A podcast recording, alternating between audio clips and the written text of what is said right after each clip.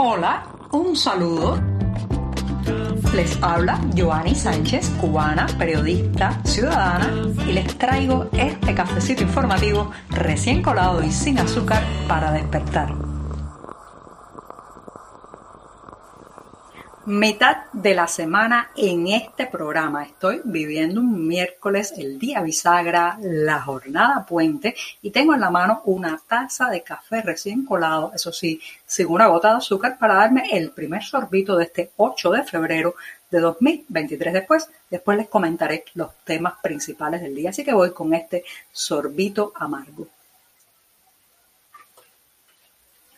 Después de este tan necesario cafecito informativo, les cuento que apartando los matices, los tonos de grises, podría decirse que el emigrado cubano, la persona que hace sus maletas y sale de la isla, tiende a tomar dos grandes grupos de posiciones. Estoy diciendo, grosso modo, de una manera bastante, digamos, sin matices, y es el, la Coca-Cola del olvido, como se llama, popularmente o el mojito de la nostalgia. ¿sí? Los que esgrimen la Coca-Cola del olvido, pues se plantean comenzar su vida en una nueva nación, en una nueva sociedad, dejando todo lo que puedan atrás, la memoria, los recuerdos, tratando de sepultar también las emociones, las emociones negativas de tristeza por la separación familiar, pero también por la isla dejada atrás, por la isla que sabe que se va deteriorando, cayendo en picada cada vez más y bueno, una manera de lidiar con recuerdos y con la situación de ser un emigrado,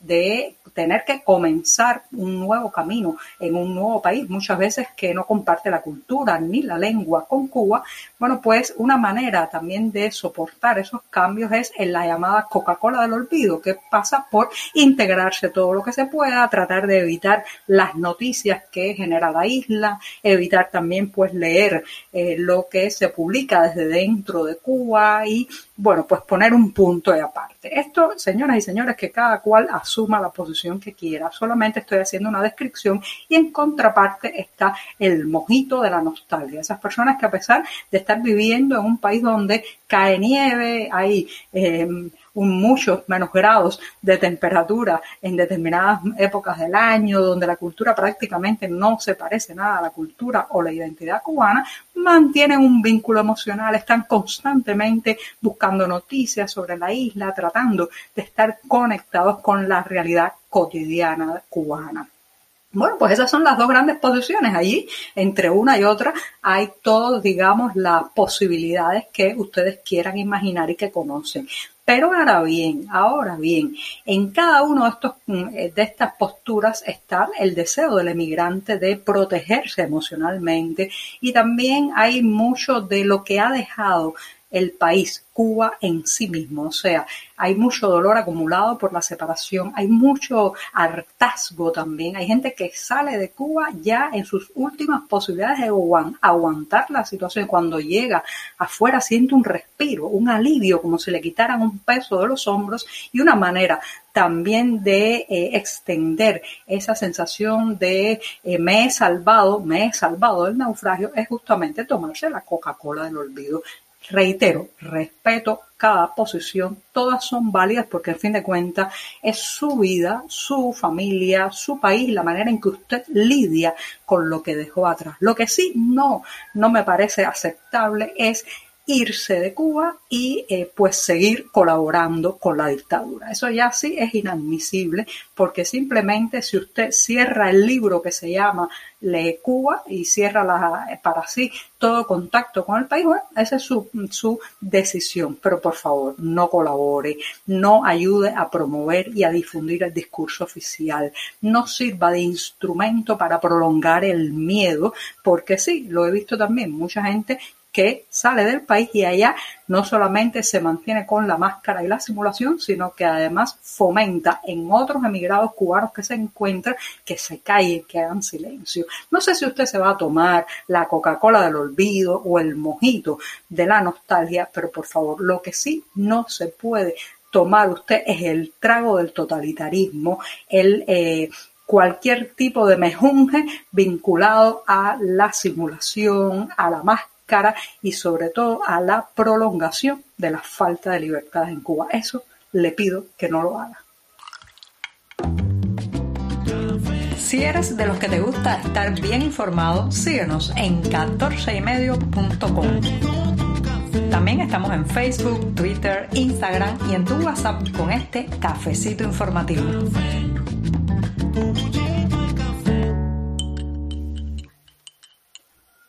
Ayer martes, el Centro Nacional de Sanidad Animal difundió una breve nota en la que declaraba oficialmente la presencia de la influenza aviar en Cuba. Según este texto que digo era bastante breve, sin muchos detalles, el virus fue detectado en aves silvestres del Jardín Zoológico de La Habana. Este es el que está ubicado en la avenida 26. Y según esta entidad oficial, se implementaron las medidas sanitarias correspondientes para contener el virus, como la cuarentena y el cierre temporal del jardín zoológico. Esto abre las dudas a una posible propagación de la influenza aviar en Cuba con el correspondiente peligro, no solamente para las aves silvestres, sino también eh, pues para toda, digamos, la eh, crianza avícola en la isla, que por cierto está en números bastante negativos, por tanto no es de esperar que haya miles y miles de contagios a un país donde prácticamente todo el pollo que se consume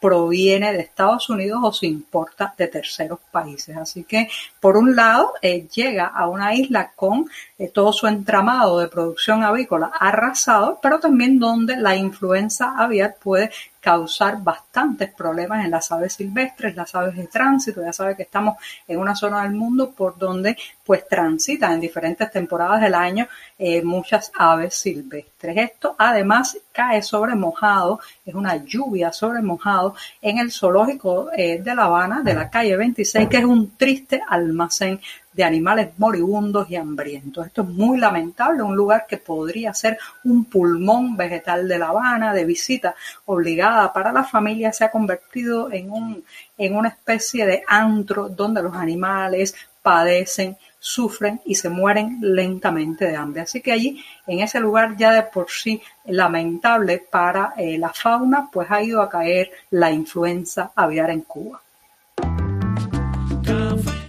Sin sorpresas para nadie, el equipo de béisbol de Cuba ha sido eliminado este martes de la Serie del Caribe de Béisbol. Se trata de la edición número 65 de este torneo que está teniendo lugar por estos días en Caracas, Venezuela. Allí la escuadra cubana tuvo cinco derrotas consecutivas, la última ante Puerto Rico y bueno, pues eso le valió salir del evento. ¿Sorprende esta pésima actuación del equipo de béisbol cubano? Para nada. Ya sabemos que la pelota en la isla está sufriendo lo que toda la realidad cubana. No hay un solo resquicio, un solo centímetro de la vida en Cuba que se pueda salvar de la crisis, del descalabro y del deterioro. Por tanto, el deporte está también marcado por lo que digamos la caída en picada de los estándares de la calidad y de la posibilidad de competir internacionalmente eh, contra otros equipos. Y ahora la gran pregunta es cuántos de estos peloteros regresarán a la isla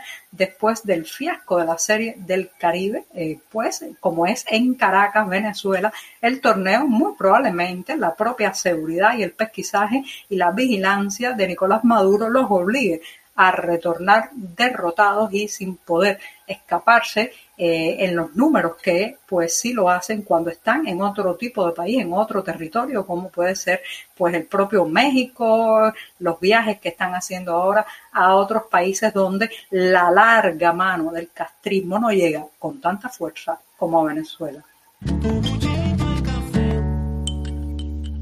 Y aunque se termina este programa de miércoles, no lo voy a despedir con la tradicional recomendación de una buena lectura, ni siquiera sugerirles que se acerquen a un escenario teatral o a una exposición de artes plásticas. Voy a decir adiós en este eh, podcast en mitad de la semana con un llamado de alerta. Sí, también por un artista, porque Luis Manuel Otero Alcántara se ha declarado en huelga de hambre en la prisión de Guanajay, Artemisa, provincia de Artemisa, donde está recluido. Ya saben que eh, Otero Alcántara fue apresado el 11 de julio de 2021 y a partir de ahí pues se le hizo un proceso rodeado de irregularidades y también de venganza oficial y pues está ahora mismo en la prisión de Guanajay, una prisión de alta seguridad también, desde donde se ha puesto, ha puesto por delante su cuerpo, sus vísceras, sus costillas, en aras de que se le libere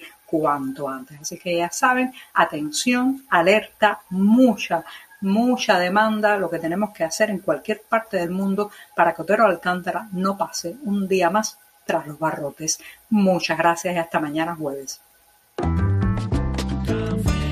Por hoy es todo. Te espero mañana a la misma hora. Síguenos en 14medio.com. También estamos en Facebook, Twitter, Instagram y en tu WhatsApp.